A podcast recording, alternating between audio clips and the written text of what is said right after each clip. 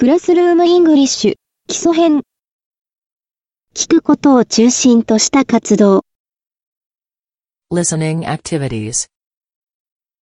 Listen to the CD.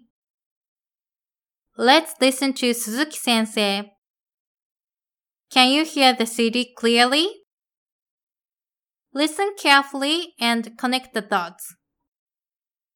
読むことを中心とした活動 Reading activities. Let's read a story. Let's read together. This is the end of the story.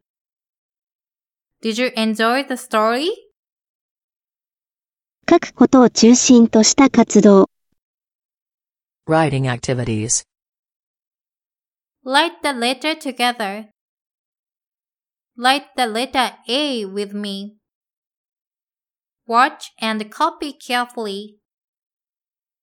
Write carefully. Write on the four lines. Write the word on your worksheet. Choose one of these words and copy it. Choose the phrase you want to copy and write it carefully. Put your pencil down.